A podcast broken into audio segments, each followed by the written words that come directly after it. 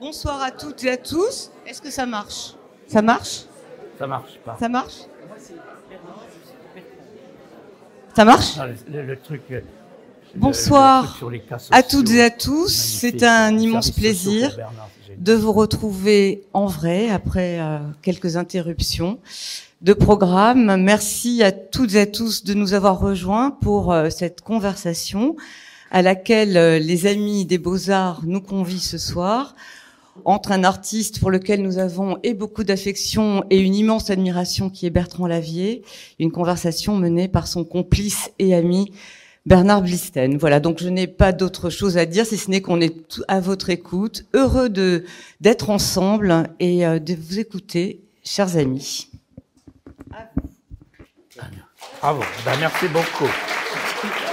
ça, ça sied peut-être quand même.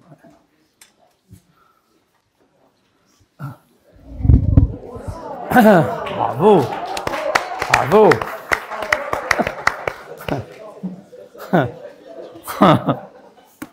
Bien fait.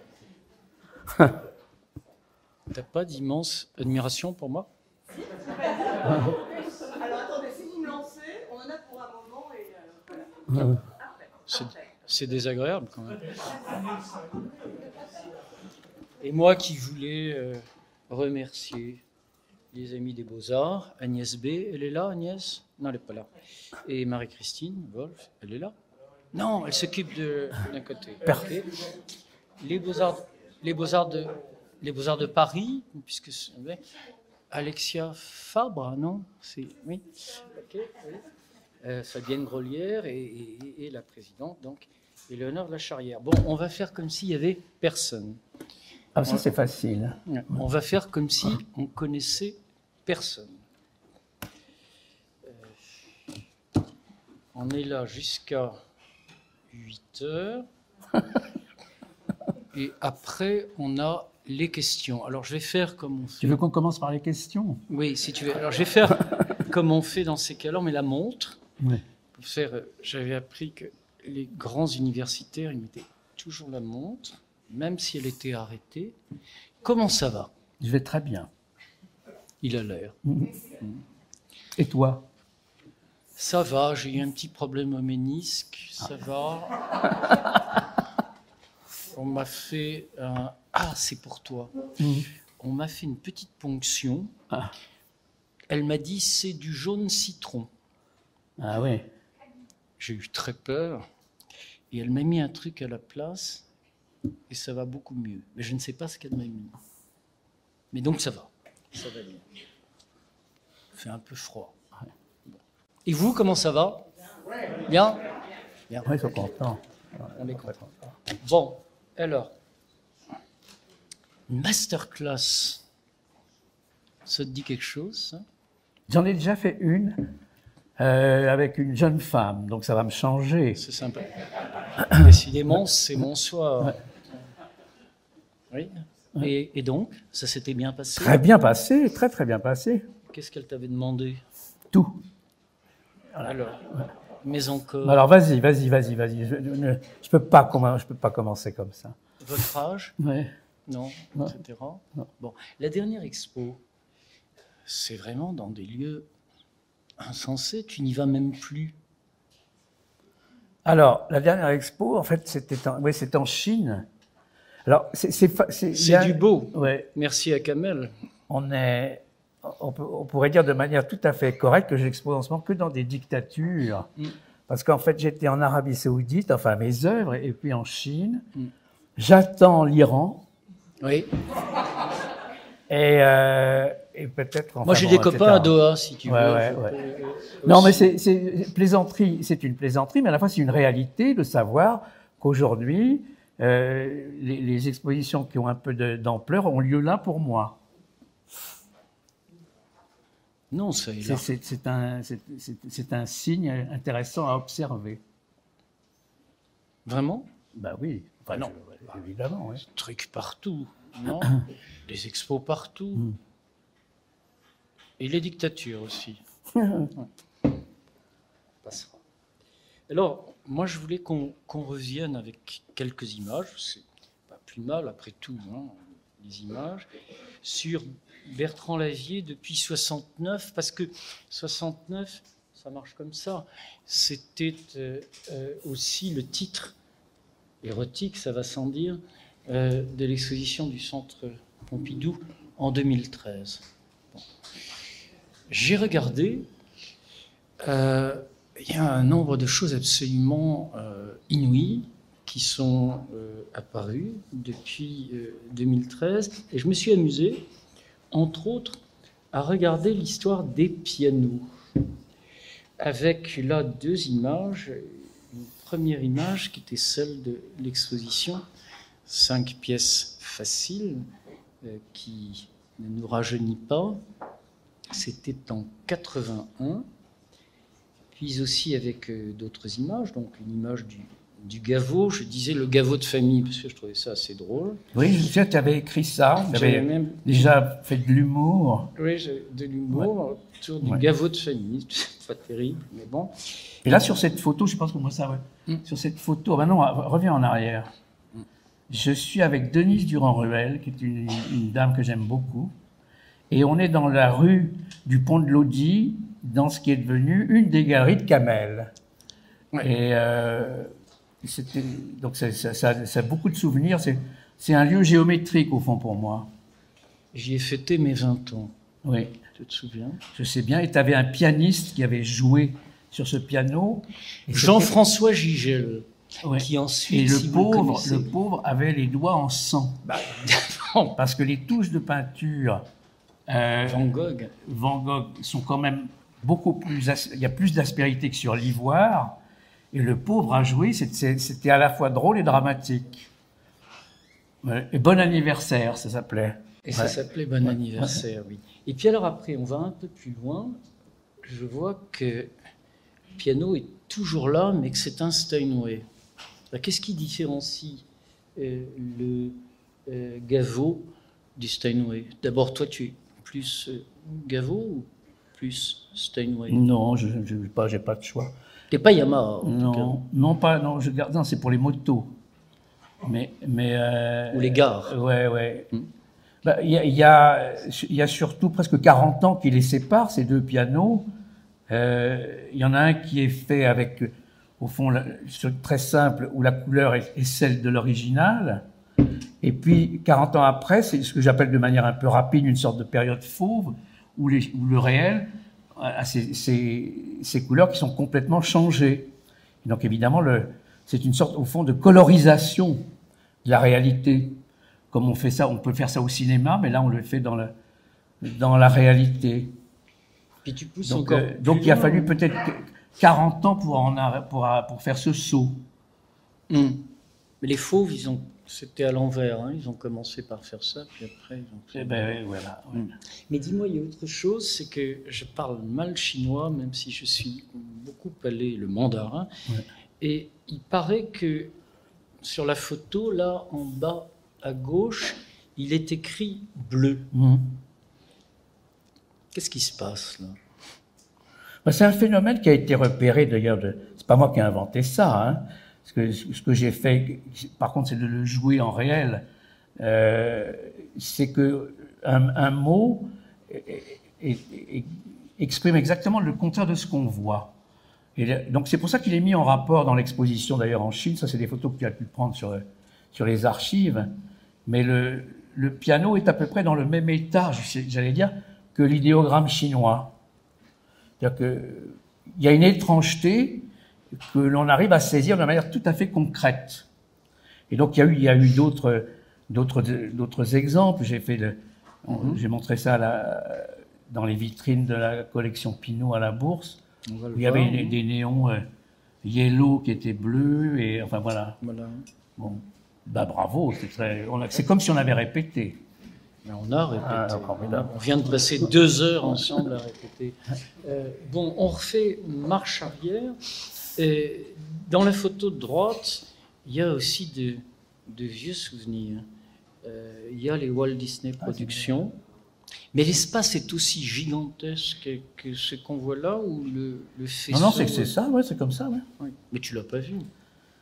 Non, mais enfin, je, je sais lire le- les cartes, les plans. Mhm. Et donc là, on a l'ensemble des, Ouais. des- des Walt Disney tels qu'ils avaient été euh, exposés à différents Bah, endroits. mais oui, qui- c'est une scénographie qui correspond d'ailleurs un peu à ce qu'il y a dans la bande dessinée. Alors, si on veut, peut-être que euh, tout le monde ne sait pas comment c'est fait, ces, ces, ces, ces œuvres.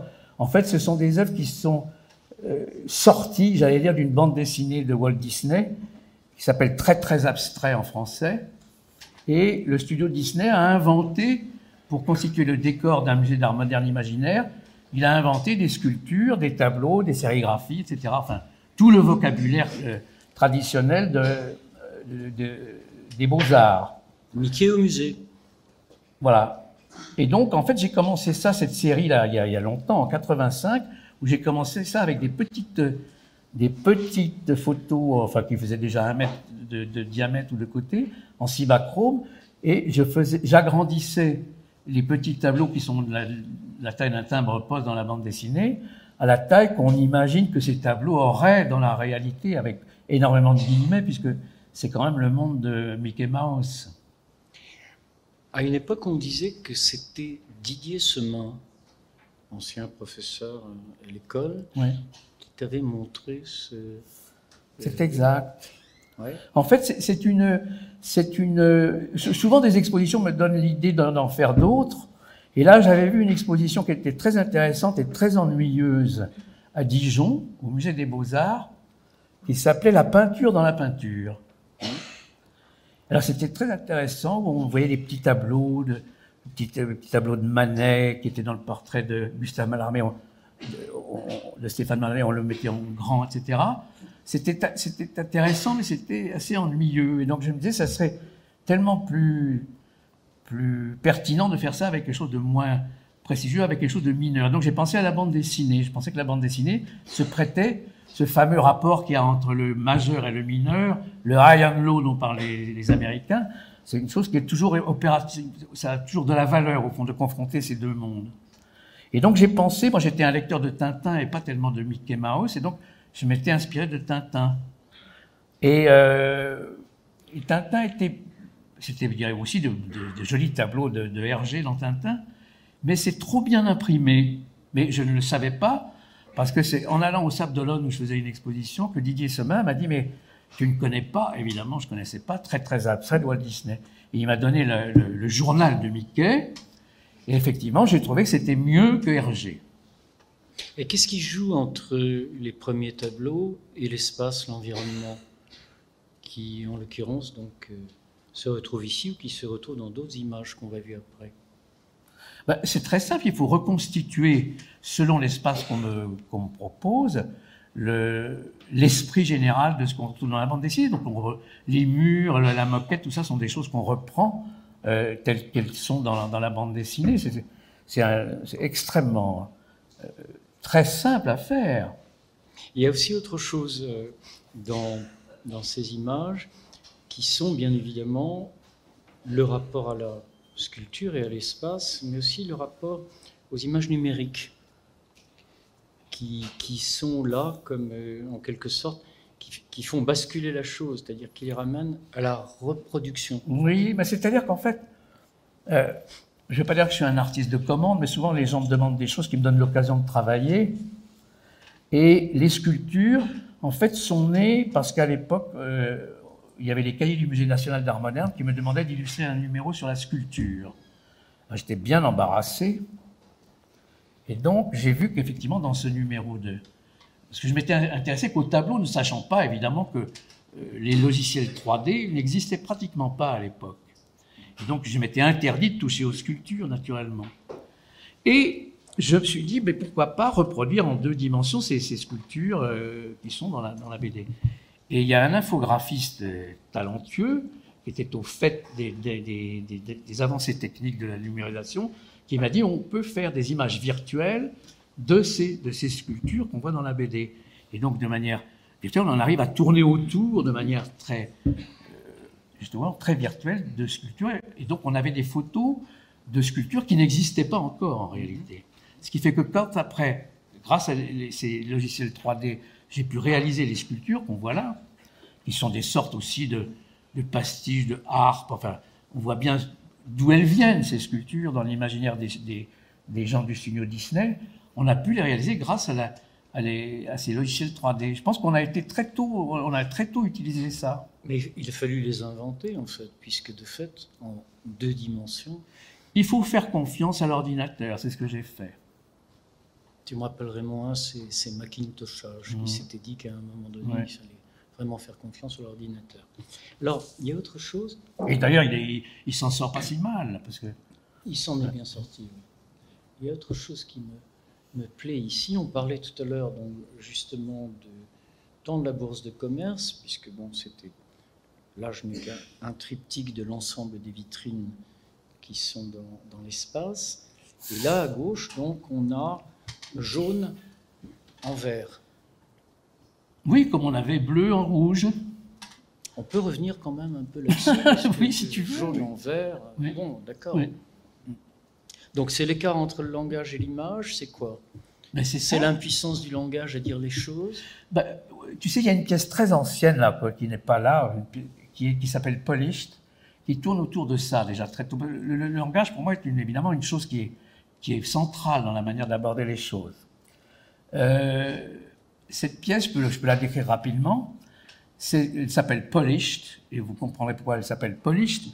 C'est un texte qui, euh, en anglais, décrit un petit morceau de bois qui est peint sur la moitié gauche, sur lequel on a fait diverses opérations. Et puis, euh, ce texte anglais est traduit en russe. Et je me fais retraduire le russe en français et je refais l'objet d'après la nouvelle traduction, ainsi de suite, en, en une douzaine de langues et on a une douzaine de petits morceaux de bois qui changent tout le temps parce qu'ils sont passés par le, par le, par le, prisme du langage. Et donc ça, c'est une banalité. Moi, j'ai appris ça quand j'étais à, à l'école de Versailles, c'est que euh, quand, quand, on ne connaît pas la botanique, on voit de l'herbe. Euh, quand on connaît pas... destructeur d'école d'architecture ouais. Pardon? Oui, je sais pas, ben, bref. Et, et donc, euh, et quand j'ai fait ces, études, on s'aperçoit que quand on a une connaissance un peu plus précise de la botanique, on arrive dans l'herbe à reconnaître des choses très différentes. Il y a un logiciel de reconnaissance aujourd'hui. Et, donc le langage, en fait, te, te permet d'aborder la réalité avec précision, mais à la fois ça t'échappe. C'est-à-dire qu'il y a une, une, œuvre qui suit cette, cette œuvre qui s'appelle polish. Alors pourquoi polish? Parce que polish, ça veut dire aussi bien ciré que verni. Oui.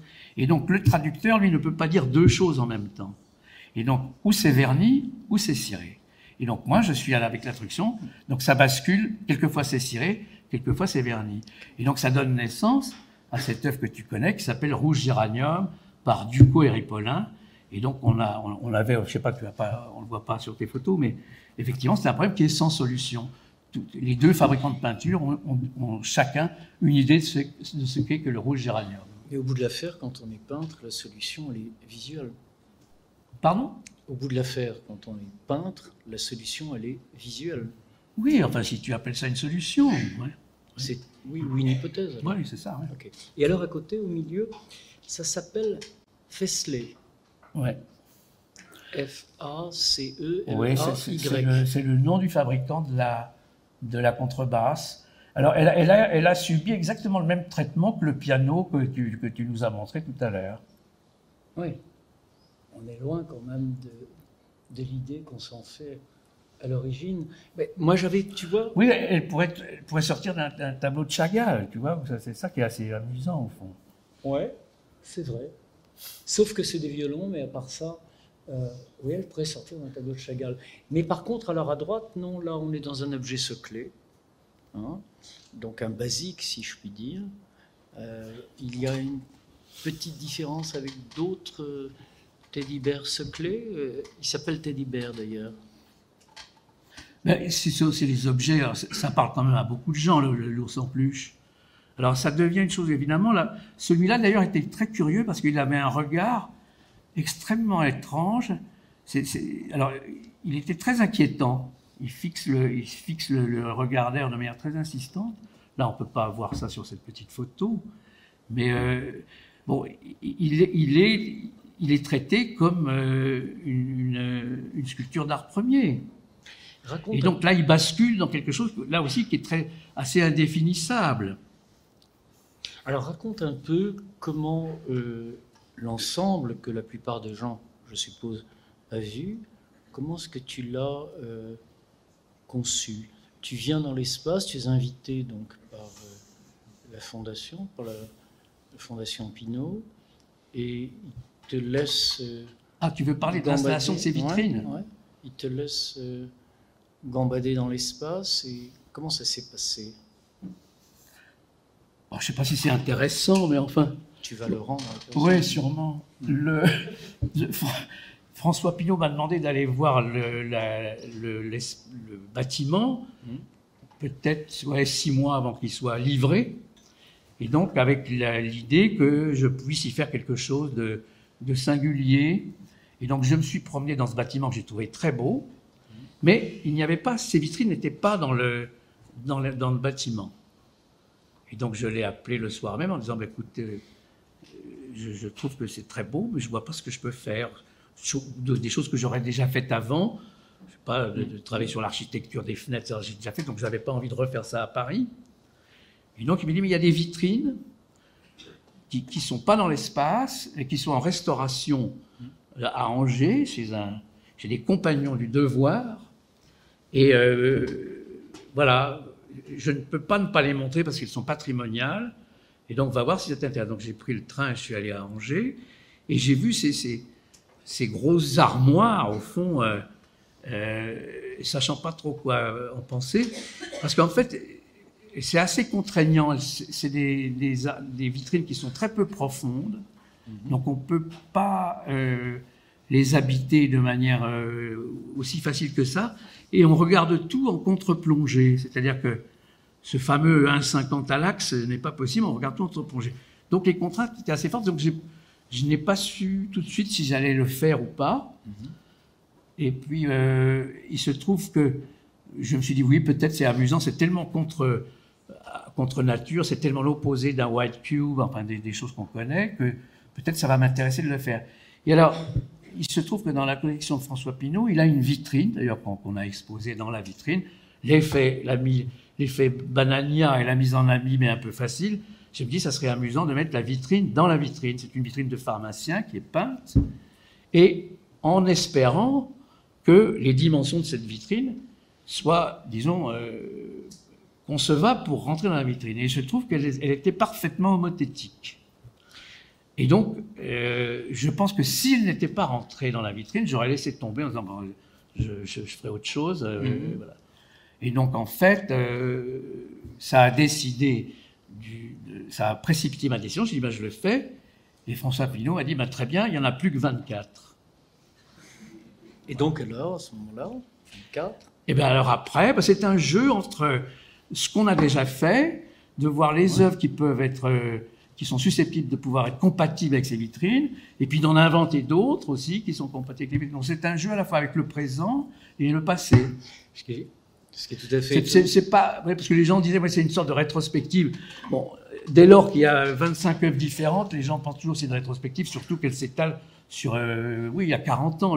L'œuvre la plus ancienne, on la voit pas là, c'est une œuvre qui est, justement très liée au langage, qui est une scie qui est accrochée à côté d'une lance, et ça fonctionne comme un mot parce que cette réalité se lit comme le silence. Ça, c'est une, une œuvre qui était de 74. Et ce qui est amusant, ça, ça c'est plutôt spécial à, à, ma façon de travailler, c'est que si je disais que cette œuvre était 2022, personne n'y aurait vu le contraire. Mais oui, aujourd'hui, il fait ça. Quand tu dis ma façon de travailler, mhm. qu'est-ce que tu peux dire là-dessus, sur ta façon de travailler? Moi, c'est une façon de travailler, c'est-à-dire que c'est, c'est une non-méthode, tu as bien compris. Plus encore c'est totalement. je, je, ne vais pas à l'atelier à 10 heures. Hein. Bien que tu en aies un atelier. Hum. J'en ai même deux. Et même si tu y vas plus tard. non, mais c'est ce que je veux dire. C'est quoi la Je, je n'ai aucune. Non, j'ai aucune. C'est totalement aberrant la manière dont je fais. Ça n'a pas de.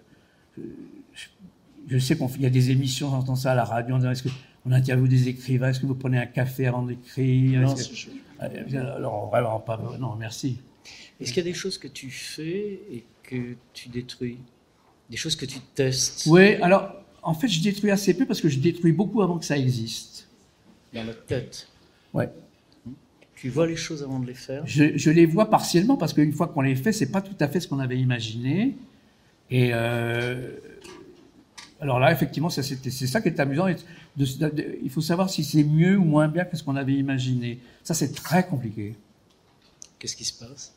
Ah ben, On décide oui ou non, mais en général, c'est oui. Donc la chose, la chose lorsqu'elle se réalise, lorsqu'elle se fait, c'est qu'elle a déjà été... Euh, oui, c'est-à-dire que c'est quand même euh, c'est assez simple de, comprendre que on, imagine un certain type de d'œuvre. Alors ça, aujourd'hui, on, on est très aidé par la par l'infographie. On peut on peut simuler euh, énormément de choses. D'ailleurs, c'est un phénomène d'ailleurs qui est assez troublant parce qu'aujourd'hui, on, on essaie de, de faire des œuvres qui essaient de ressembler vraiment à la simulation parfaite qu'on a réalisée en, en numérisation. C'est assez troublant, c'est pas désagréable, enfin, je pense que c'est bien aussi de ne pas être complètement lié à ça. Mais c'est bien d'en profiter. L'ordinateur, ça t'aide beaucoup dans tout ça Non, ça m'aide pas, du tout? Pas, du tout. Non, ça aide les gens qui travaillent avec moi. Mhm. Mais les, la recherche, les images, tout ça, la banque d'images. Oh, j'ai pas de banque d'images. pas de d'images. Balade et, et voilà. J'ai pas de compte en banque. Si, si, ça sûrement. sûrement. Mais euh, au-delà de ça, la technique, elle a changé au fil du temps ou elle est restée la même? La technique, pourquoi? Pour faire les œuvres. La euh, méthode, elle a changé, elle est restée la même? Non, je pense que c'est les œuvres qui, te font, euh, qui te font amener à, trouver une technique pour les réaliser. je te donne un exemple. Par exemple, les vitrines, qui sont les vitrines au blanc d'Espagne, qui, qui, recouvre mhm. un certain nombre de, magasins en réparation dans Paris, on les connaît tous. Euh, je décide que ça serait intéressant de les transcrire sur toile, de faire en sorte qu'on voit réellement le tableau qu'on avait cru voir dans la rue. Mhm. Alors, beaucoup il y a beaucoup d'artistes, enfin beaucoup, un certain nombre, qui ont trouvé que c'était intéressant, cet expressionnisme fait au blanc d'Espagne. Le, premier, c'est les mentions, un situationniste qui a fait ça dans les années 50. Mais ça reste de la photo, c'est là, on représente. Bon. Et ce qui était intéressant pour moi, c'est de dire, voilà, on, est nombreux à avoir vu qu'il y avait un, fait plastique, pictural intéressant. Et donc, là, c'est pareil, c'est comme le logiciel 3D.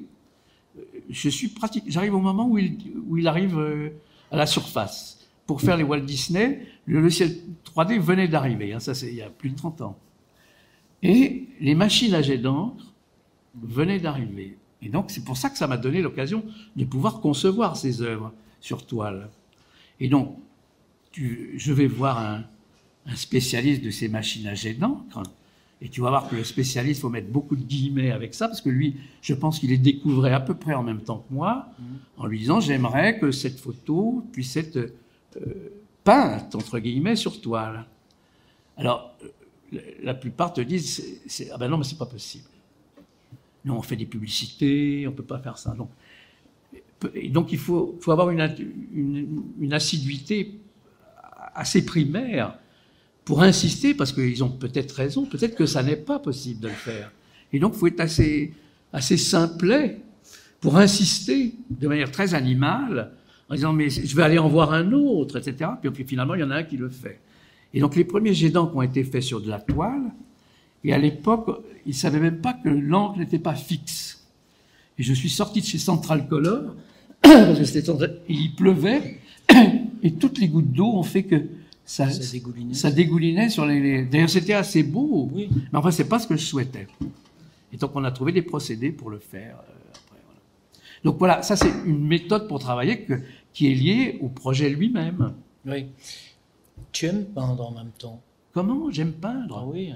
Oui. Oh, bah, de temps en temps. Non, c'est vrai que ça m'amuse. Quand on voit cette, cette contrebasse, d'abord, oui, ça m'amuse de faire ça, c'est vrai. Mhm. J'en ferai pas deux par jour. Mais voilà, mais une, de temps en temps, ouais, c'est pas désagréable. Justement, si on parle de peinture, voilà une exposition donc euh, chez Kamel en 2019. Alors, on retrouve en haut à gauche, l'image est plus petite, bien sûr. Donc, un bleu en vert, un jaune en rouge et un vert en bleu. Moi, je me suis dit à un moment donné que tu t'étais aussi souvenu de ces euh, œuvres de Kossuth des années 65, Oui. hein, et que d'une certaine façon, tu voulais, tu voulais perturber ça. Non, Non. non, c'est vraiment pas mon genre. De perturber? De perturber un autre artiste. Non, Non. vraiment pas. Non, vraiment et, pas. Et l'art en général. hein. Comment? L'art en général. Ah, l'art en général, oui, Oui, mais alors, de dire je, vais faire ces, ces œuvres-là pour perturber les One Word and Yellow vraiment pas, non, c'est pas le genre. in- Voilà, non, là, tu fais fausse route, c'est pas du tout mon truc. Non. Non, là, c'est vraiment un truc sur la couleur. C'est une salle sur la couleur. Il y a deux rouges framboises par deux marques différentes de, Mhm. de couleurs. Et c'est une, histoire de perturber la couleur. Mais euh, non, le, le- le brave Joseph Kossuth n'est pas rentré dans le, De perturber, dans le truc, non. alors, de perturber la couleur, ou comme on le disait tout à l'heure, de perturber euh, la lecture immédiate qu'on peut avoir, c'est créer aussi cette relation quand même, euh, je dirais, cette, cette ambivalence immédiate pour quiconque regarde et ne s'y reconnaît pas. Oui, parce que là, c'est évidemment, tu parles de Kossuth, c'est évidemment le contraire d'une tautologie. Ce que tu vois, c'est pas ce que tu, c'est pas ce que tu lis. Non.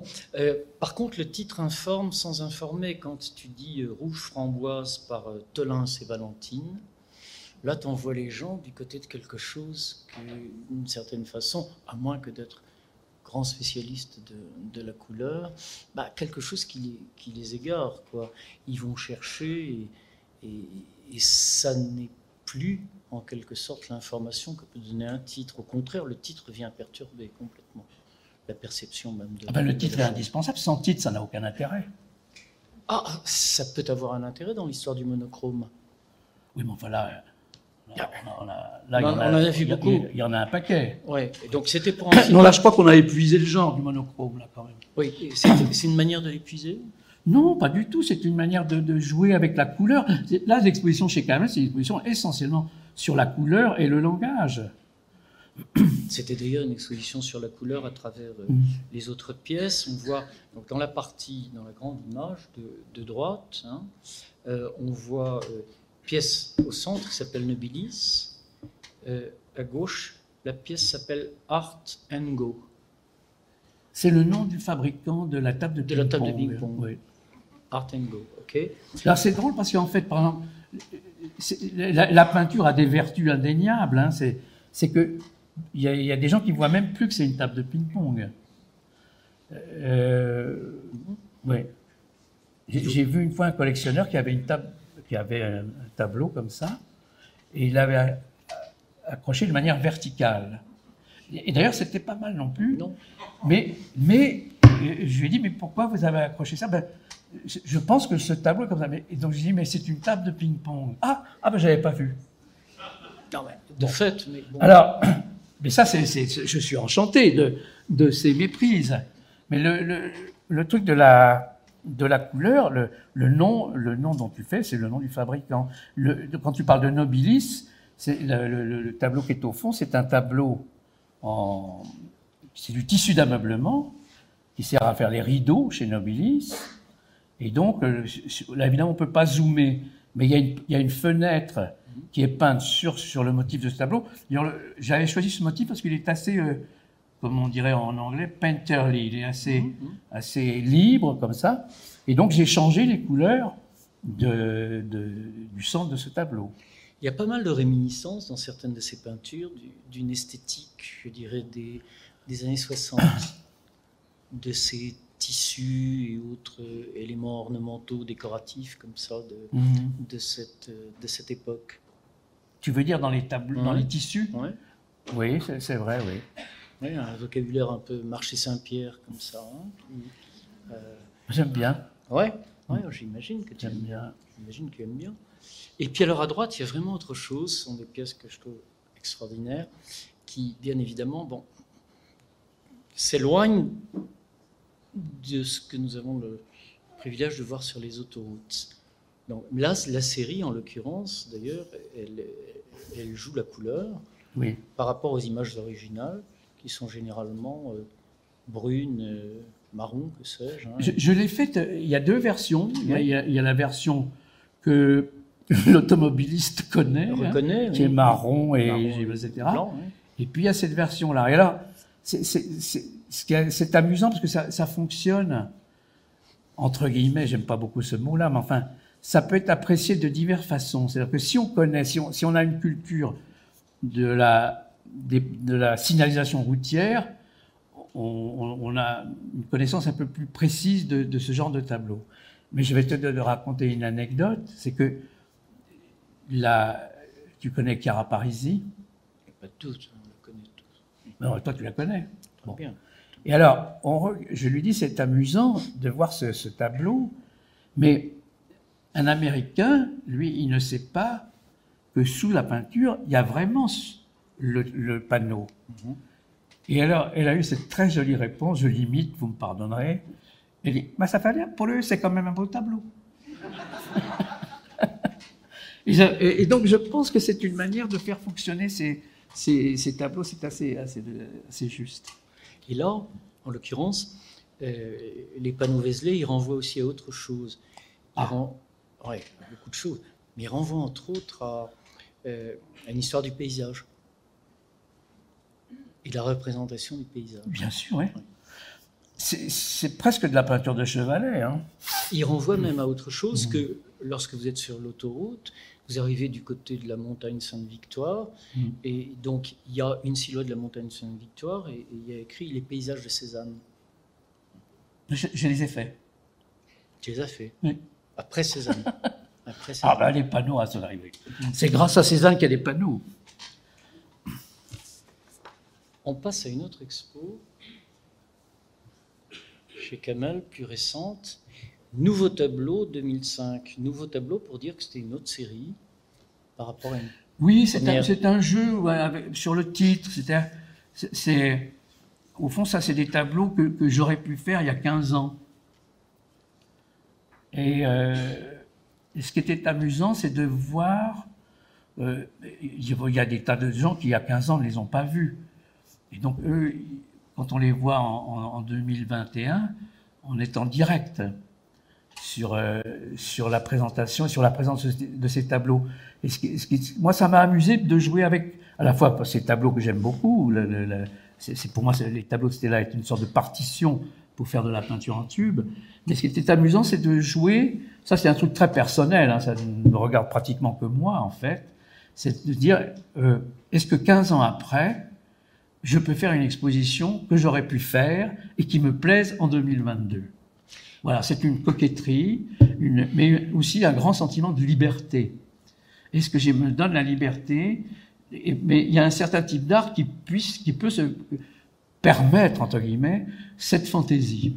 Pour moi, c'est aussi autre chose. C'est, c'est le fait que toute œuvre, elle est contingente du moment dans lequel elle est créée, mais elle joue aussi nécessairement sur euh, la pérennité du temps. Et donc faire réapparaître ça 15 ans après, c'est sans doute donner à voir, effectivement, des choses que certains n'ont pas vues. Oui, bien sûr, mais moi le premier, Toi le premier. bien oui. sûr. Et, et- et en fait, c'est reprendre cette idée de chantier. Un chantier qui, finalement, au fil du temps, comme ça, Bah, je, je, je trouve que c'est un terme qui convient bien, le terme de chantier, parce que ça, ça exprime bien que la chose est toujours un peu en mouvement, que ça peut être retravaillé, qu'on peut y revenir, etc. Mais outre le, La preuve. La Ouais. preuve, oui, mais justement, outre le fait que, comme tu dis, voir 15 ans après des choses qu'on aurait pu faire, etc., qu'est-ce qui différenciait finalement ces œuvres euh, de la première euh, série? Mais rien, Vraiment rien? Mais rien. La complexité des couleurs, des choses comme ça? Oui, vous- Peut-être? Non, mais les, les, les tableaux, ils existent depuis 1960. Donc ça, ça, ça, non, ça change rien. Le premier que j'étais fait était bleu et blanc. Euh, effectivement, mais j'aurais très bien pu faire cela. Techniquement, on était tout à fait capable de, était- les, oui. de les réaliser, bien entendu. Les néons de couleur, ça a quand même. euh, Ouais. Les titres complètement euh, finalement énigmatiques que, que déjà euh, que Stella donnait à ses Oui. œuvres, voilà. Tu les reprends à ce moment-là? Oui, je les reprends parce que c'est une sorte de clé. C'est-à-dire que, enfin, moi j'ai exposé ces tableaux, dans, évidemment, dans des endroits où on ne sait même pas qui est Stella. Et ça n'a aucune importance. Euh, Celui-ci s'appelle Bart ouais. 2. Voilà, ben, parce que BAF 1, c'est de la peinture sur toile faite par Frank Stella. Et, et ça, c'est. Mais alors, ça aussi, c'est une ça va vous amuser. J'ai évidemment pas demandé à Walt Disney de faire ses sculptures, j'ai pas demandé l'autorisation. Et je n'ai pas demandé à Stella si je pouvais faire ça. Et il se trouve que j'ai rencontré Frank Stella pour, pour d'autres raisons, et euh, pour des raisons de, qui sont liées à l'automobile. Et je lui montre une photo d'un tableau comme ça. Et donc il est très gentle et très drôle, et il me dit Oh, perhaps it's better than I did. et donc euh, bon, c'était gentil, mais c'était même pas ironique. C'était voilà, c'est une autre façon de faire basculer la chose. Mais effectivement, si on ne sait pas que, la, partition vient de cela, ça, ça n'est pas, ça, n'est pas très important. Ça n'est pas important, mais euh, beaucoup de gens ne le savent pas. Eh bien, tant pis. Pour Stella? Non, tant pis, c'est pas grave. Alors, qu'est-ce qu'il voit, à ton avis? Ben, il voit, il voit qu'est-ce qu'il voit? Il voit un tableau. Je, je, me répète, mais si tu veux, quand j'ai fait ça, c'était une manière, c'est très proche de tentative de, on peut penser à Dan Flavin, etc. Tout ça, c'est très proche. Mais Dan Flavin, c'est une autre manière d'aborder la couleur. C'était une façon de montrer une autre manière de faire de la peinture en tube. C'est tout, tout simplement. Et, effectivement, le néon a cette vertu et cette, cette qualité d'être très proche de la couleur pure.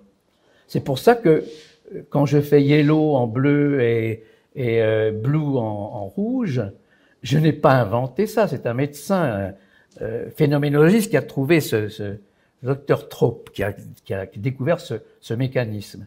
Mais pourquoi je le fais avec ce néon? Parce que c'est la manière la plus radicale de montrer de la couleur. Elle est immatérielle. On sera peut-être amené à parler d'Yves Klein, mais là, on est dans quelque chose d'immatériel. Et donc, c'était la façon la plus, voilà, la plus, entre guillemets, la plus fidèle de montrer de la couleur en faisant ces tableaux. Qu'est-ce qu'il a fait, le docteur Trope? Ben, il a fait des études sur le fait, mais alors il n'a pas fait que ça. Il a, si tu veux, il a fait des études sur la manière dont on, on, on, par exemple, si tu, il écrit. perception aussi. Oui, voilà. C'est la phénoménologie de base. Hein. Il écrit boulangerie, boulangerie, et puis il, il, oublie de mettre le N, mais on lit quand même boulangerie. Voilà. Bon, c'est moins drôle. Hein.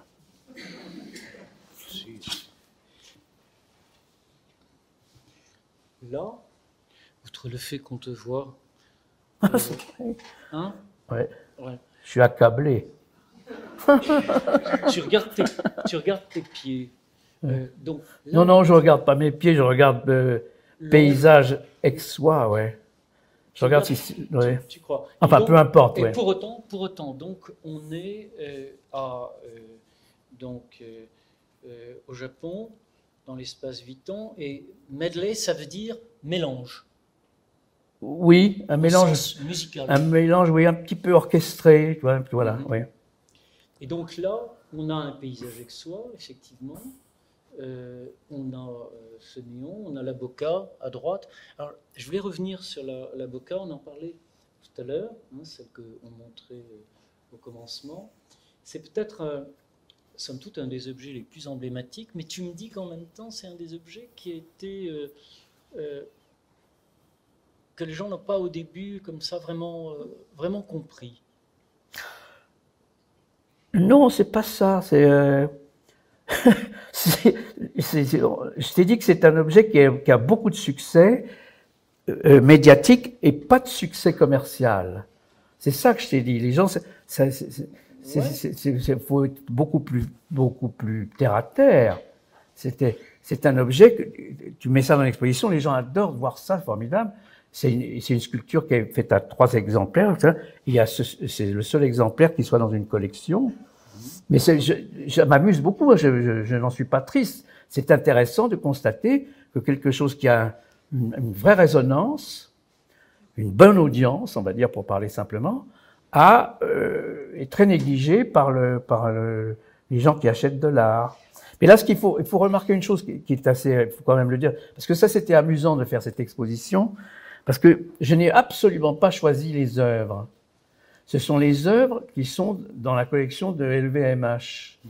Et donc, euh, on me dit, ben, allez faire une exposition avec ça. Moi, j'aurais jamais fait une exposition comme ça. Bon. Mais, alors, si j'avais trouvé que c'était vraiment nul, je pense que j'aurais dit, ben, écoutez, euh, ça, ça se fera sans moi. Et ça m'a amusé de penser qu'on pouvait arriver à sortir quelque chose qui se tienne, voilà. Parce que là, tu y étais, tu vois. Pardon? Là, tu y étais. Ah ben oui, j'y étais, oui. Bon, c'est pas comme après en Chine, ailleurs, j'étais- là, tu y étais. Alors, justement, on revient sur. euh, Mais si vous voulez, c'est- en fait, je, je suis le, je suis l'art, je suis l'exécutant d'un, d'un- d'une commissaire et d'un commissaire qui, qui, qui m'ont imposé ce choix d'œuvre. C'est un peu le truc à l'envers, alors que c'est assez amusant comme Alors, rôle. Ce serait En quoi, général, c'est l'inverse. Alors, outre que ce soit euh, des Bertrand Lavier, Hmm. euh, c'est quoi le fil rouge entre tout ça? Ah bah alors là, là, là, c'est à toi de jouer. Ouais, ouais, Je veux bien t'aider un peu, mais quand même, c'est quoi le fil rouge? Moi, je veux bien jouer un peu hein, avec ça. Euh, c'est. C'est d'abord la question des représentations, non? Bah, Je pense qu'on a déjà, j'ai donné une petite clé déjà quand même. C'est comment, avec le langage, on peut arriver à défricher un certain nombre de choses de la réalité, mais au sens le plus large du terme. Donc, euh, c'est- voilà, c'est une manière de décoder au fond un certain nombre de choses avec des instruments extrêmement simples. Alors, euh, moi, je, on, bon, on a montré des expositions, par exemple l'exposition qui était chez Kamel, on voit l'exposition qui est sur la couleur. La couleur, c'est un sujet en soi, évidemment. Mais euh, la manière de l'aborder est fait avec, si tu veux, je pense que quand les artistes sont arrivés à, avoir un petit peu de, de densité, si on peut dire ça, on, est comme une sorte de d'émetteur. On a une certaine longueur d'onde, ce que tu, je pense, appelles un fil rouge. Voilà. Et donc, la longueur d'onde sur laquelle on émet, ben, avant qu'elle soit perceptible, à la fois pour les autres et pour soi-même, parce que soi-même, on ne le sait pas, le sait pas tout de suite, bien entendu. Ça prend, euh, comme dit l'autre, un certain temps. Et donc, la, longueur d'onde sur laquelle on émet te permet après de, de, de naviguer à vue, c'est bien le cas de le dire, sur le- le- les périmètres qui te sont offerts. Et on ne sait pas du tout ce qui peut se passer. Tu vois. Je crois qu'il y a énormément de chance d'ailleurs, ou de malchance. C'est-à-dire que un, artiste ou une artiste euh, se trouve en quand il y a un peu d'ambition, c'est-à-dire qu'il s'agit de faire des choses, on essaie de faire des choses qui n'ont jamais été faites, encore qu'aujourd'hui ça soit un peu dévalué comme principe. Euh, on- admet maintenant qu'il ne soit pas toujours nécessaire de faire des choses nouvelles. Je pense que quand on est incapable d'en faire, c'est quand même mieux de dire ça. C'est mieux de dire que c'est pas important de faire des choses nouvelles si on est incapable de le faire. Mais enfin, moi, je reste encore attaché au fait de dire, je vais essayer de proposer des choses que je n'ai jamais vues. Pas que vous n'avez, que je n'ai jamais vues. Déjà, première chose. Ça, ça me semble- Et alors, une fois qu'on est dans cette, cette configuration, on ne sait pas si, si le chantier, pour parler simple, est un grand chantier ou un petit. C'est-à-dire que, pour parler comme un chercheur d'or, on ne sait pas si le filon fait 20 mètres ou 20 kilomètres. Et c'est ça qui est merveilleux, on ne le sait pas. Ça aurait très bien pu euh, s'arrêter il, y a- il y a 20 ans. En même temps, le principe même du travail, c'est que les choses puissent se Tu vois mieux le fil rouge ou pas? Je fais de mon mieux. Mais le principe du travail, c'est que les- justement, les chantiers puissent se réouvrir. Oui. Comme ce que tu évoquais tout à l'heure à propos des, à propos des néons. Donc en fait, euh, la contingence, c'est pas tant celle du temps où la chose surgit que la manière dont les choses peuvent se rejouer, comme on pourrait les rejouer aussi aux échecs. Oui, c'est vrai. Là, c'est un peu une conception un peu musicale des choses. Oui, on peut rejouer ça. Oui, c'est vrai. Je pense que l'idée d'interprétation, qui était d'ailleurs dans les toutes premières pièces, est une idée très importante dans ton travail. Je me rappelle des pièces, rappelons-nous des toutes premières pièces, Chopin et autres, etc. Mhm. Je pense que l'a dit, toi qui tapote un peu du, du piano. Je pense que cette dimension de la musique, ou la musique, disons une lecture euh, entre guillemets euh, musicale, avec tout ce que cela implique aussi de la réalité d'aujourd'hui, du mix, du sampling, etc., etc., ce sont des choses qui permettent de, de définir le, le travail. Tu es d'accord avec ça? Oui, absolument, c'est vrai.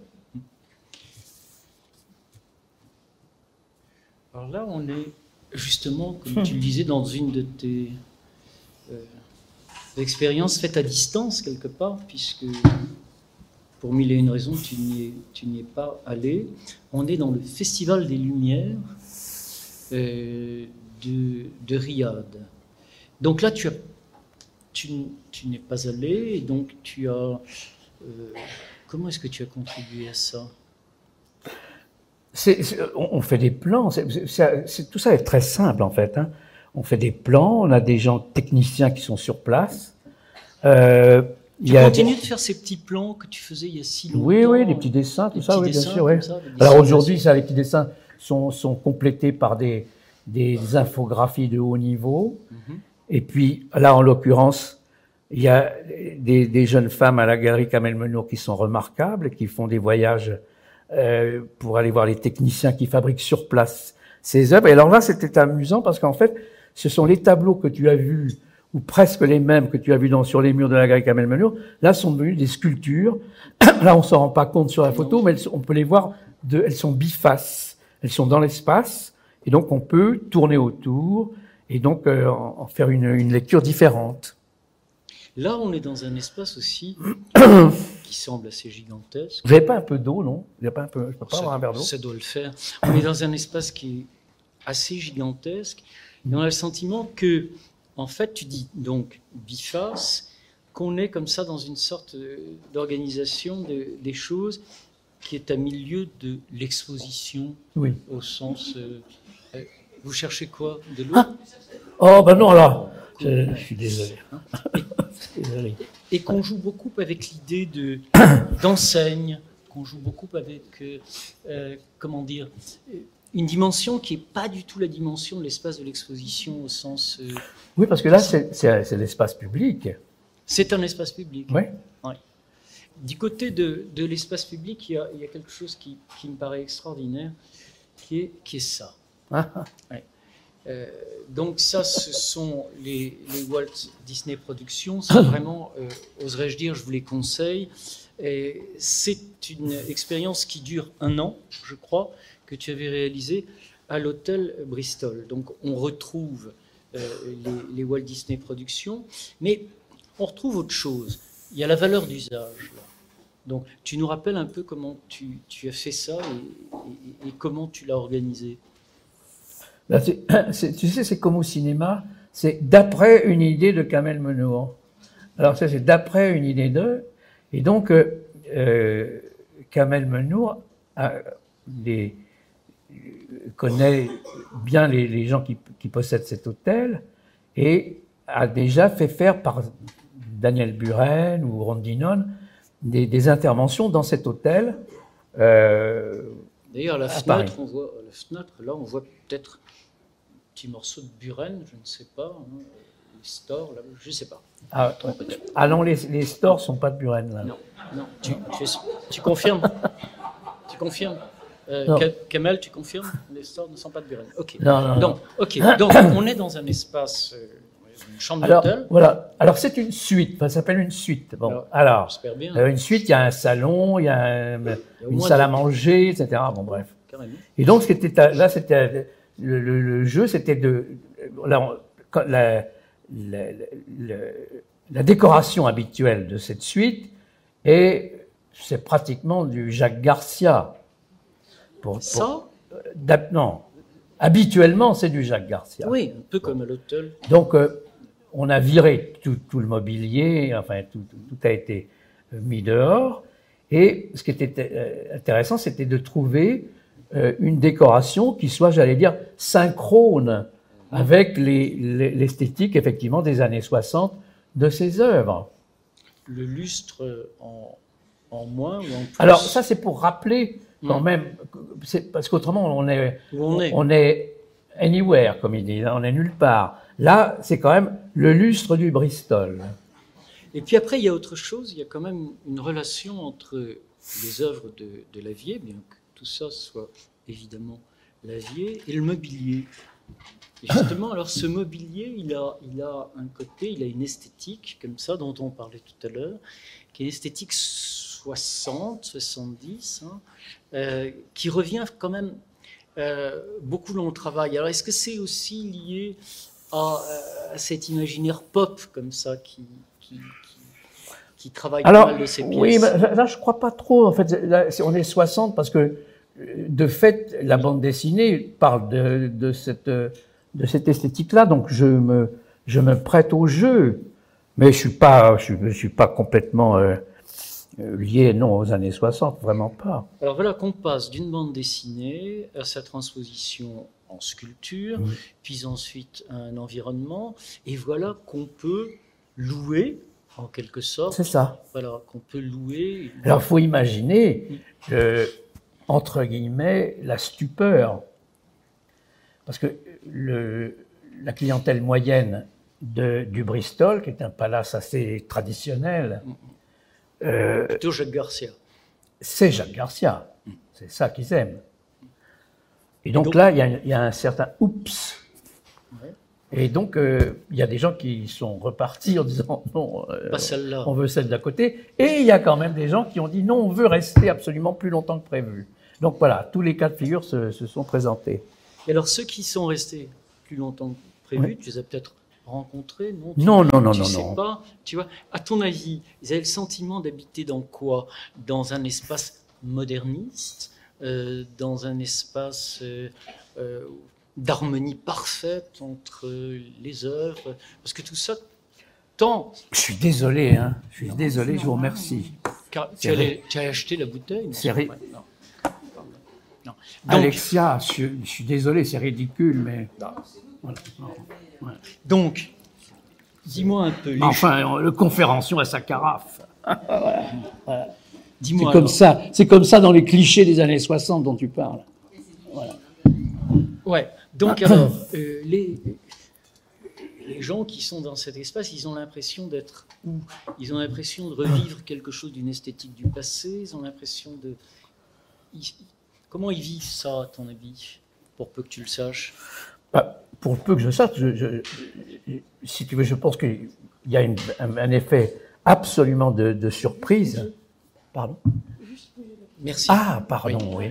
Donc, Ouais, voilà. il y a, il y a- y a un effet de surprise, bien Ouais. sûr. oui. Oui, Et il y a le sentiment du moderne, qui est une notion qui revient souvent oui. dans ton travail. Oui, c'est ça, c'est moderne, oui. Ouais. Hmm. C'est quoi moderne? C'est ça, moderne. Euh, C'est pas du tout contemporain, ça, c'est moderne, oui. Ça, c'est moderne. Ah, ouais, ouais. Alors, c'est ça le jeu. C'est que euh, ces, sculptures sont modernes, mais c'est vécu comme étant de l'art contemporain pour les gens. C'est-à-dire que euh, cette sculpture bleue, dit, ah bah ouais, ça, c'est de l'art contemporain. Alors qu'elle est, c'est une esthétique, euh, voilà, comme tu dis, moderne, des 60. Sauf que, sauf que euh, elles sont dans des matériaux qui sont des matériaux de fait. Bien sûr, c'est pour ça que c'est contemporain. Voilà. Et donc, il y a quand même euh, y a la distorsion Mm. suffisante pour que ça ne soit pas que moderne. Ah bah ça serait, ça serait raté. Bah, ça, Ça serait, serait raté. Ça serait du art. Ah non. Et alors, du côté du moderne, Ouais. il faut quand même qu'on s'arrête là-dessus. Ah, l'art public. L'art public. ouais. Ouais. C'est pas ta première œuvre d'art public. Bon, j'en ai pas fait beaucoup, hein. Non, il y en a une à Dijon que je connais. Non, il y, a, il y a Ah non, Il n'y en a pas à Dijon, non. Ben, la grande euh, la Ah. Walt Disney jaune. Ah non, il y a, il y a pas, ça y n'existe pas. Non, non, tu as rêvé. Ah non, elle y a été, mais elle n'y est plus. Ah non. Non, mais il n'y a pas d'art public à Dijon. J'en ai pas fait, non. Tu n'en as pas fait. Il y en a où des œuvres d'art public Te concernant, si je puis dire? concernant, il y en avait Si, eu, oui. il y en avait une à Paris que j'aimais beaucoup, Il y en avait une aussi. qui à- était, qui était des peupliers. Et c'est Ah. pas les peupliers, c'était des palmiers qui, qui apparaissaient comme un mirage. D'ailleurs, ça s'appelait mirage. Ouais. Et puis à la mairie de Paris, on a trouvé que c'était tellement bien Qu'ils l'ont supprimé. C'est une pièce absolument extraordinaire qui était sur le, le, Le passage du tramway. le passage du tramway. Et la pièce était un mirage, puisque dans l'instant le tramway passait, hop, Alors c'était aléatoire, si mais tu veux. c'était mon- Hergé là. hein, C'était ouais, si tu veux, le rêve de manière un peu utopique, c'était que le tramway passait toujours, et puis qu'il y ait des gens qui passent là tous les jours et qui disent, bah, j'ai jamais vu les palmiers, je les ai jamais vus. Alors là, maintenant, c'est réalisé parce que là, ils les verront jamais. Bon, tu peux toujours dire qu'ils ont été. Non, il y en avait une autre mm. aussi qui était, je me souviens, à la Villa Arson. Ah oui, c'est ça. Alors ça, ça existe encore. Oui, ça, c'est très proche de ça. C'est une sanisette de co hmm. sur laquelle est, posée une hélice de remorqueur de, de, d'un remorqueur de l'armée française, de la marine française. Et celle-ci subsiste encore. Celle-ci subsiste. Et alors, c'est, pareil, ça, ça a fait crier, ça fait toujours. Le problème de l'art public, c'est que il faut faire des œuvres qui plaisent à tout le monde. Hmm. Donc ça, c'est impossible, évidemment. Et donc là, on se trouve dans des positions qui sont très intéressantes parce que voilà, il faut, faut ne pas, d'abord, il faut, faut, pas s'en soucier et savoir que tout ça va arriver. Et dans le cas de Johnny Hallyday, alors ça, ça on n'a pas toujours la chance de faire quelque chose pour une figure très populaire. C'est une chance, moi je considère ça comme une chance. Et euh, mais le, revers de cette médaille, c'est que dès que vous êtes avec quelqu'un qui est très populaire, on n'est pas complètement raccord avec le milieu dans lequel je suis, par exemple. Si je faisais un, hommage à, Marguerite Duras, ça serait mieux accueilli peut-être que Johnny Hallyday. Ben, donc ça, ça m'amuse aussi. Tu as une idée de ce que tu ferais si tu faisais un hommage J'y réfléchirais. Mais, mais Parce que ça reste à faire. Hein, Absolument. Mais là, si tu veux, on se trouve, on, on, se trouve aussi embarqué dans d'autres choses. Comme c'est très populaire, on est confronté à des critiques d'art qui s'appellent Jean-Jacques Debout, Cyril Hanouna, euh, Eddie Mitchell. Donc, et donc là, le, le, le, jeu devient encore plus complexe. Donc c'est très amusant. On est aussi confronté à d'autres critiques d'art qui, qui trouvent que c'est pas possible. Oui, bah oui, bah ça, c'est normal. Alors, comment ça s'est passé cette histoire? Parce que je sais. Johnny ben, Comment ça s'est passé Comment on vient à toi pour Johnny Hallyday? Ben c'est à travers Kamel, Qui, voilà, qui, qui connaît euh, euh, Laetitia, qui avait envie de faire un hommage à Johnny, parce que Johnny Hallyday est enterré à Saint-Barth et que c'est tout de même assez cher pour aller se recueillir. Voilà, mmh. n'est-ce pas? Et donc, voilà, elle a, elle a, souhaité quelque chose qui soit un peu rock and roll, comme on dit. Effectivement, la plupart des, des, des, amateurs de Johnny, eux, ce qu'ils souhaitent, c'est évidemment avoir un Johnny en bronze de 3 mètres de haut avec sa guitare. Et, et, effectivement, là, je dois dire très finement, Laetitia Hallyday, disant, il n'aurait pas aimé. Et donc, là, tu lui présentes ça Alors là, alors ce, qui, moi, ce qui m'amuse, c'est de prendre les, les, trois éléments de cette sculpture sont très liés à son nom. Hein le titre, c'est quelque chose de. Bon, tout le monde connaît de Tennessee, mais c'est le, c'est le, le, fait que euh, Johnny Hallyday, c'est un nom totalement américain, américain, et que les trois éléments sont américains. C'est que la, moto est américaine, l'agrandissement de la motard Gibson, et que le sol, là on le voit pas très bien sur cette photo, mais c'est le même granito de, du Walk of Fame à Los Angeles, qui est le, le sol des stars. Mm-hmm. Donc là, la Harley, euh, elle est donnée par Harley. C'est ça. Hmm. Par contre, la guitare, le manche, là, comme ça, Alors, d'une... Euh, tout, tout, ça, c'est, bah, tout ça est fabriqué, bien sûr. Fabriqué, la Harley est fabriquée? La Harley de fait est fabriquée. Bah oui, bien sûr. Mais la Harley est un, est un ready-made, en quelque sorte.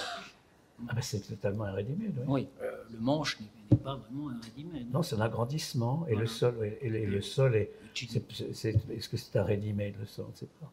Le sol, non, c'est pas non plus un ready-made, pas plus que le bouquet qui, est, qui, est, là. Et donc alors la pièce là, elle fait comme j'allais dire, elle fait jaser, ce qui est, assez priori. Ouais. Donc il y a des gens qui disent mais qu'est-ce que fait la vie? Est-ce que c'est ce que tu disais tout à l'heure? Est-ce qu'il s'éloigne de son monde? Est-ce qu'il s'éloigne de cet univers qu'on appelle l'art contemporain et ah bah, sur lequel on dit tout et son contraire? Je peux te dire, pour un certain nombre de gens, c'est tout ce qu'il y a de pire dans l'art contemporain. Donc ça ça, ça, s'en éloigne pas.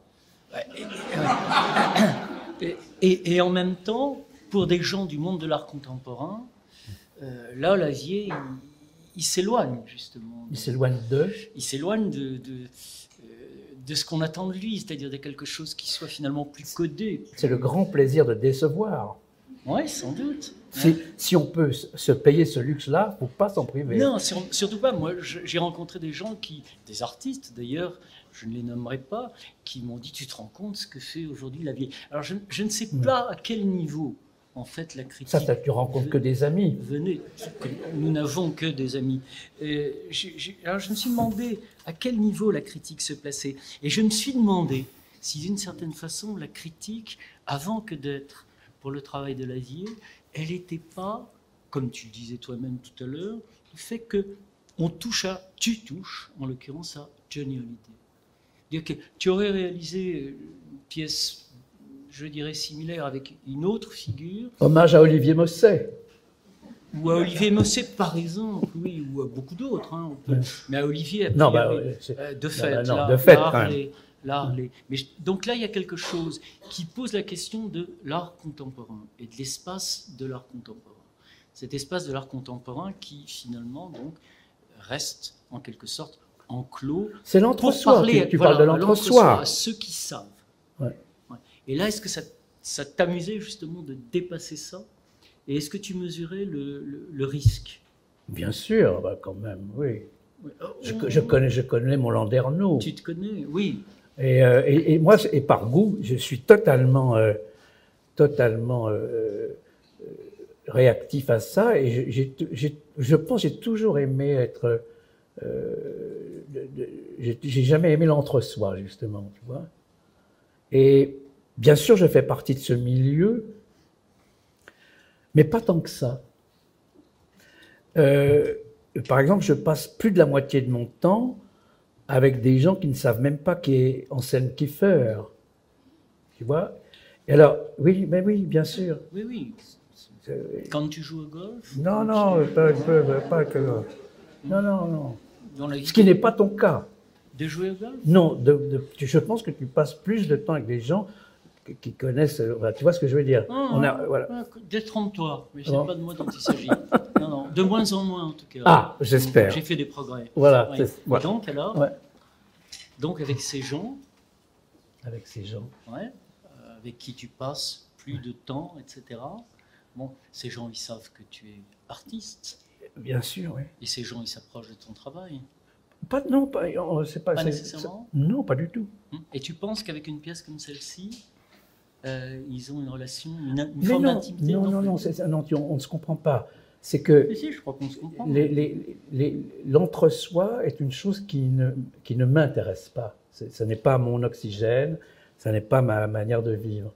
Et donc, euh, bien que tu saches, pardon de t'interrompre, bien que tu saches aussi que ton œuvre est perçue comme une œuvre qu'on disait au départ conceptuelle, ou en tout cas une œuvre qui, euh, au-delà des apparences, une œuvre extrêmement codée.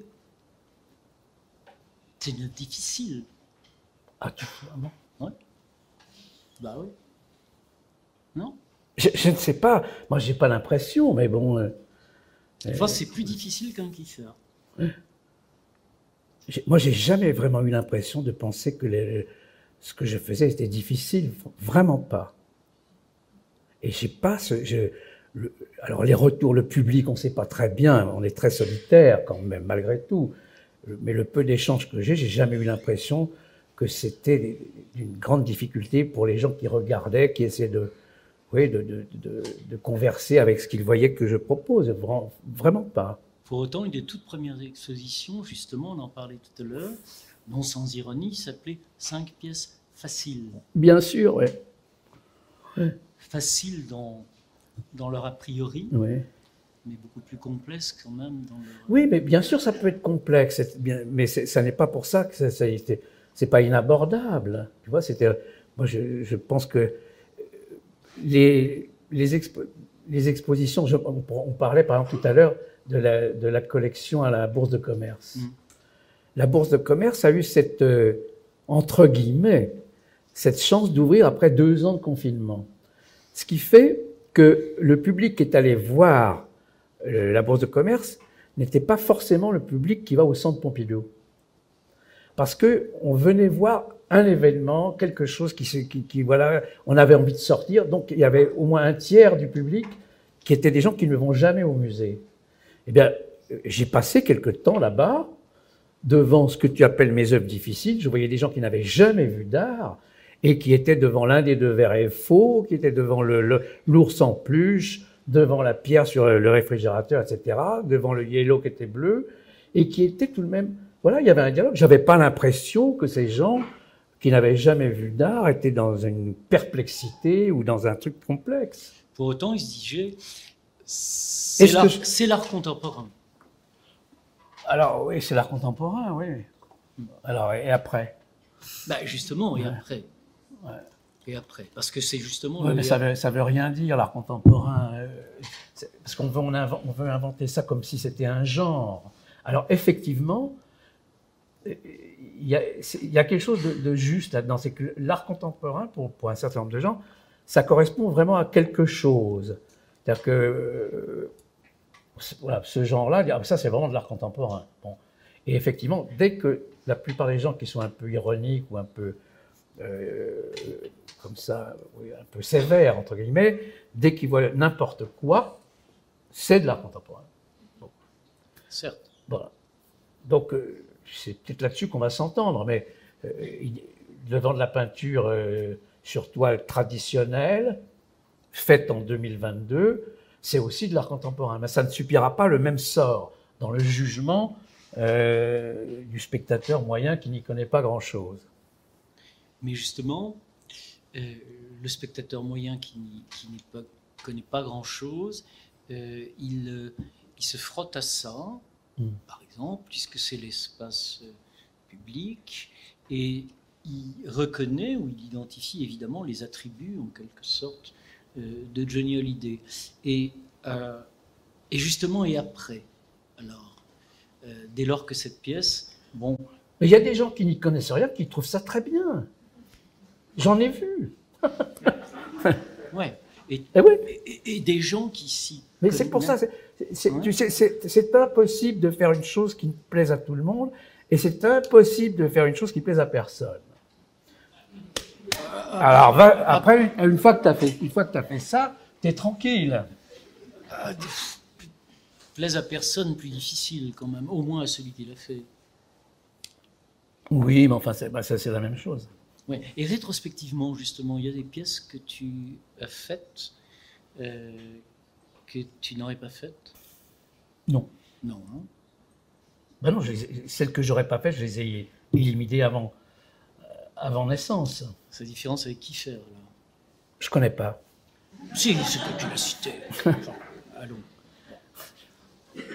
On va leur donner un Non, mais je sais pas, ce que je veux dire, je connais pas, je ne sais pas ce que Kiefer pense des tableaux qu'il a fait il y a 30 ans. Je C'est pour ça que je, serais incapable mais de. Kiefer ne se met pas dans la même situation que toi. Ben, j'espère bien. Non. Et, et, Kiefer a besoin de les faire pour se rendre compte s'il aurait dû les faire. ce qui ah, n'est pas ton cas. Ouais. Ouais. Oui, sans doute, oui. Et pas ton cas. On va leur passer la, on va leur passer la parole. Alors, les questions, c'est toujours difficile de poser des questions. Il n'y a pas de questions. Bon, ben, il n'y a pas de questions. Mais si. Il y, a des, réponses, même s'il n'y a pas de questions. D'ailleurs, ça, c'est une chose que j'entends. C'est pour les questions, oui. C'est que euh, quand, on dit, alors pour vous, qu'est-ce que c'est que l'art, etc. Et alors, c'est plein de tartes à la crème comme réponse en général. Et alors souvent, quand les artistes n'ont plus grand-chose à dire, ils disent, vous savez, l'art, ils prennent un air très inspiré, et puis, vous savez, l'art, ça pose des questions. Tu remarqueras que je ne l'ai pas posé. Ah ben, c'est bien pour ça qu'on est là. Mais c'est, alors c'est des réponses totalement ridicules. Euh, l'art, évidemment, c'est pas. Enfin, s'il y a des questions, on y répond. Hein. Euh, quelles, conditions doit remplir un artiste pour être un, grand artiste, à votre avis? Quelles conditions? Un artiste doit, remplir, pour être un grand Oh, bah, c'est extrêmement simple. Ah ben alors, il n'y a pas plus simple. Il faut se sentir d'une grande légèreté et extrêmement libre. Avec ça, ça devrait marcher un petit peu, franchement. Ça vous satisfait? C'est vraiment les deux. Mais ne pas être lourd, hein, ça quand même, si on peut, c'est mieux. Et très libre de, de, et de rester sur. Voilà, c'est tout ce que je peux vous dire de, de d'à peu près euh, sensé. Une autre question. Moi, j'ai un truc plus simple. Est-ce que vous avez eu un retour des studios Walt Disney sur vos, sur vos œuvres euh, Oui. Oui, oui. Alors, comme je vous ai dit, ils n'ont pas demandé. J'ai pas demandé. C'est toi qui n'as pas Et, demandé. et, euh, c'est seulement, ouais, 35 ans après, quand j'ai fait la, la- la suite au Bristol avec euh, Kamel Menour, le, que la chose est, est apparue au grand jour, si je puis dire.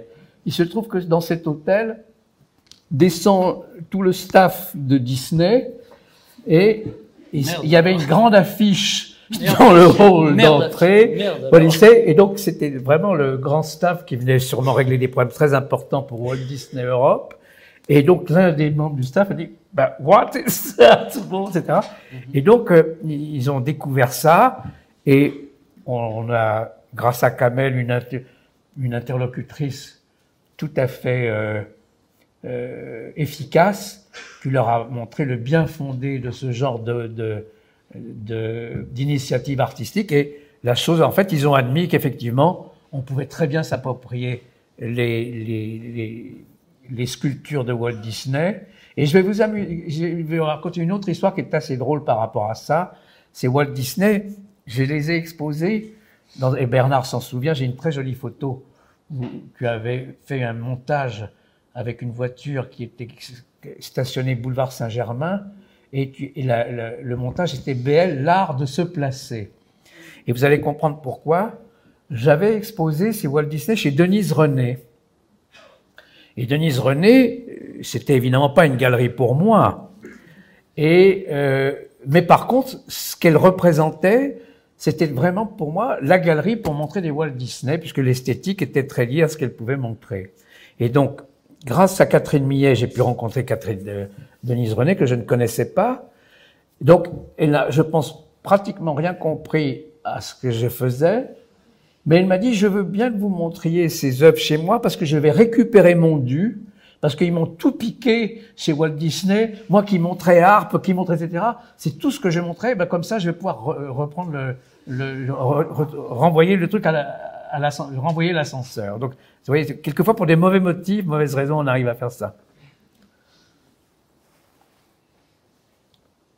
D'ailleurs, cette idée du juste retour à l'envoyeur, Ouais. c'est une idée qui, qui traverse beaucoup de tes pièces. Cette circulation entre la chose qui préexiste, ce que tu en fais et le retour que tu en fais. Ouais, ouais, c'est vrai. En fait, Ouais. tout ça existe dans une sorte de, de- de circularité continue, Un mouvement brownien. un mouvement brownien. Ouais, ouais. Tout à fait. Ou, ou alors influencé par le monsieur dont tu nous parlais tout à l'heure, le phénoménologue dont, dont joue monsieur. Boto- Docteur Trop. Docteur Trop, n'oubliez pas le, Docteur Trop. Docteur Trop. Euh, D'autres questions, madame? Est-ce que, oui, est-ce que vous pourriez nous parler de vos titres, du jeu de langage, de la Ah oui. question Est-ce que vous avez des titres qui vous ont particulièrement amusé, d'autres qui ont été très difficiles à, à composer, à créer Euh, voilà, cette, cette- question du langage. Les, les titres, en fait, sont, sont en général assez simples. C'est souvent le nom de, de la marque, de l'objet que j'utilise, etc.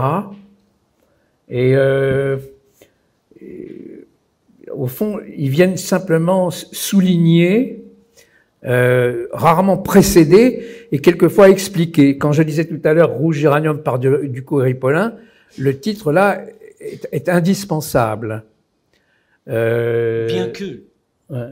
bien que, Oui, alors, moi, j'ai pas la même sensation que toi. Toi, tu dis effectivement, on peut regarder ces deux rouges et les trouver intéressants.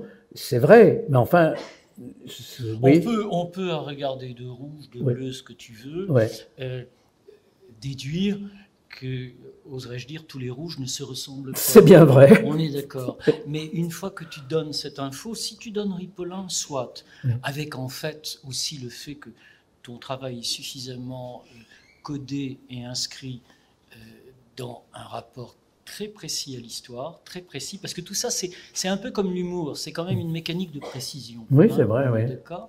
Et, eh bien, en l'occurrence, on pense au Ripollin ou euh, au Apollinaire et Namélède euh, de, Ouais. euh, De Duchamp. de Duchamp, Ouais. bien sûr, qui rectifie en quelque sorte, ce qu'il appelle un, un ready-made rectifié. Ouais. Mais parfois, quand tu donnes des titres en prélevant simplement, que sais-je, le nom de la table de ping-pong et autres, ça ajoute un surcroît, j'allais dire, d'étrangeté. Mhm. Donc, tu sais, toi, que tu donnes l'information qui n'est rien d'autre que l'information du nom même de, l'objet, mais il se trouve que par hasard, la plupart du temps, ce sont des noms qui nous sont totalement étrangers ou qui ne disent strictement rien. Donc je pense que là, dans l'instant où, en, voulant comme ça donner, enfin en voulant, en feignant de donner une explication, euh, qui est la question, la fonction même du titre, bah, finalement, c'est aussi énigmatique que lorsque l'on regarde, et je pense que tu y as songé, des tableaux très anciens qui traitent de sujets qui nous sont totalement étrangers et qui, dans l'instant de s'en approcher, les décrypter, le tableau de Nicolas Poussin, bah, finalement, nous laisse face à une énigme. Et je me suis demandé si cette question de l'énigme n'était pas aussi quelque chose qui était qui t'intéressait dans la relation que le spectateur avait au travail. Je suis clair? Oui, c'est clair, mais là, je ne veux, pas être clair du tout pour répondre à ça, parce que je, je n'ai aucune idée de ce que peut penser vraiment tout ça. Je ne sais pas du tout. Mais tu sais comment la chose se passe. Ouais. Euh, elle, est, elle, est, elle est claire. Quoi. On voit, on voit l'œuvre. Bon, on en saisit ce qu'on peut en saisir. Il y a un surcroît d'informations qui Oui, mais serait donné par Ça le change, ça change tout le temps. Ce qui, qu'est-ce qui change? La manière dont on perçoit les œuvres. D'ailleurs, c'est- amusant de faire cette expérience-là. Quand on parlait de les, les néons que je montre chez Kamel Menour 15 ans après ce que j'ai montré au Palais de Tokyo, euh, moi-même, je les regarde totalement différemment. Hein, donc, et les choses changent, euh, mais c'est- pas uniquement pour l'art, c'est pour euh, la vie en général. Tout ça, ça change oui, ça tout le change. temps. Ça change, mais disons que lorsque un, un jaune s'appelle Regarde. euh, regarde, Je regarde euh, la mode. euh, Je regarde Gérard Schneider, par exemple. On n'a jamais regardé ça. Aujourd'hui, c'est un. on redit que c'est- très important comme peinture. Et les tableaux n'ont pas changé. Ils, ont, ils sont même plutôt un peu moins beaux qu'il y a, il y a 80 ou 60 ans. Donc tout ça, c'est, je pense que c'est très compliqué d'avoir des avis tranchés sur la question. Tout ça est très mouvant. Évidemment que c'est mouvant, puisque Ouais. par définition, l'histoire de l'art, c'est, bah, ça n'est ni une science et, et c'est mouvant par Mm. définition. Et justement, là, tu ouvres une. Comment dire alors, Moi, je ne m'autorise pas à aller plus avant, c'est à toi d'en décider. mhm. Pourquoi Gérard Schneider, comme ça, là, tout d'un coup?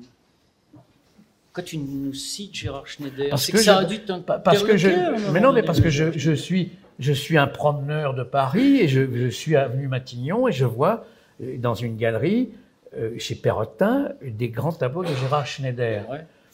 Je, je pense que ça, pour moi c'est une surprise. Ouais. Ouais, Je connais ces tableaux très bien. Bon, mais c'était, c'était, ils étaient hors champ. Et d'un seul coup, voilà, on les voit différemment, etc. Et, que, et tout ça n'a pas l'air de poser beaucoup de, de- de problèmes, heureusement. Et, et- et voilà, les, les choses, on a une perception qui est, qui est très fluctuante. Ce qui ne pose pas de problème, c'est qu'à un moment donné, dans un, un espace qui, qui est codé, qui est en l'occurrence l'espace d'une galerie Mm.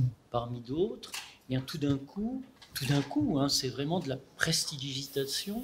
On voit apparaître l'œuvre de Schneider, l'œuvre de Schneider qui était cantonnée aux galeries euh, qui montraient euh, l'abstraction informelle des années Ouais. 50. Euh, Qu'est-ce qui se passe là? Il se passe un effet euh, de quoi? Alors là, on- ça va nous amener à parler vraiment d'autre chose. C'est C'est-à-dire que ça va nous amener à parler de, de l'ère du temps. Mhm. C'est-à-dire que euh, il y a beaucoup, beaucoup de gens qui s'intéressent entre guillemets à l'art aujourd'hui et qu'il faut euh, avoir de, il faut de la cam. Ah, tu penses que Schneider, c'est euh, c'est de la cam.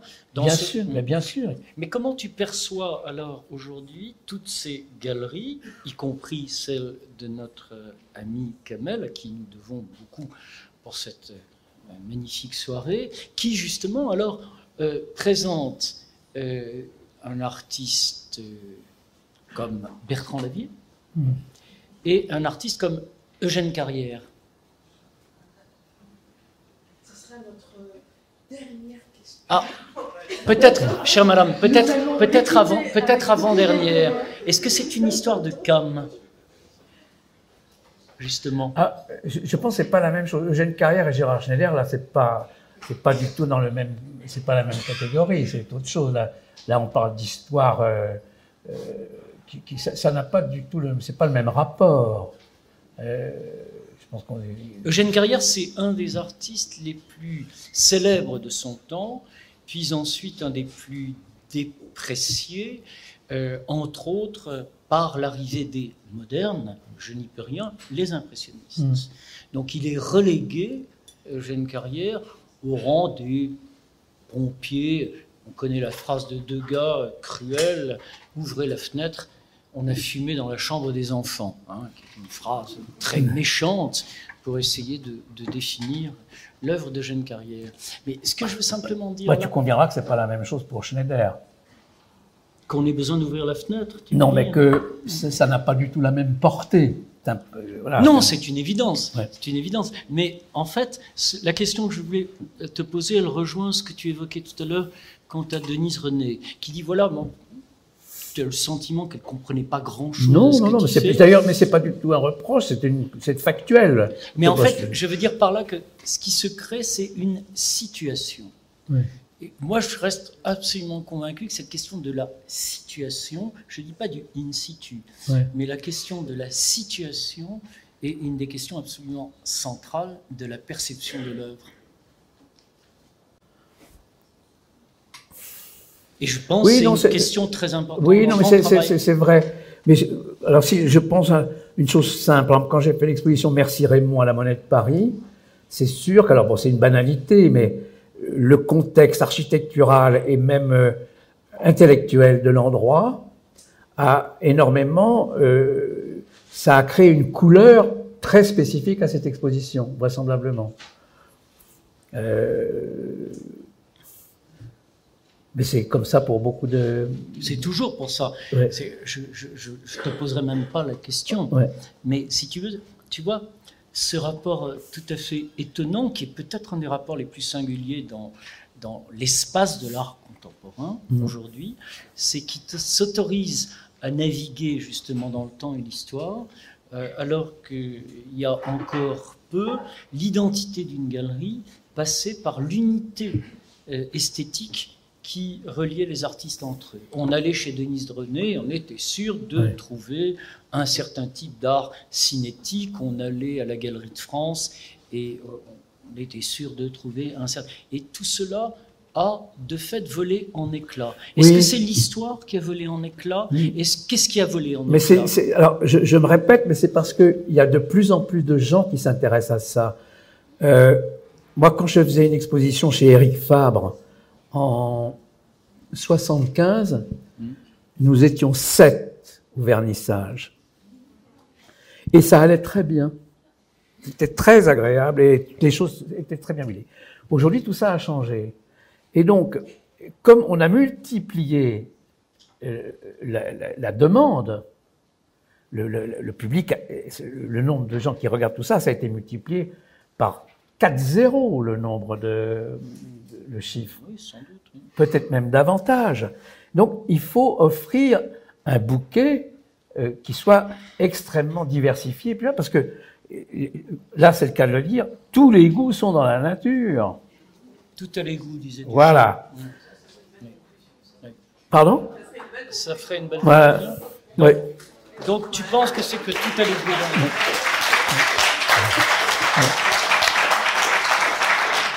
le-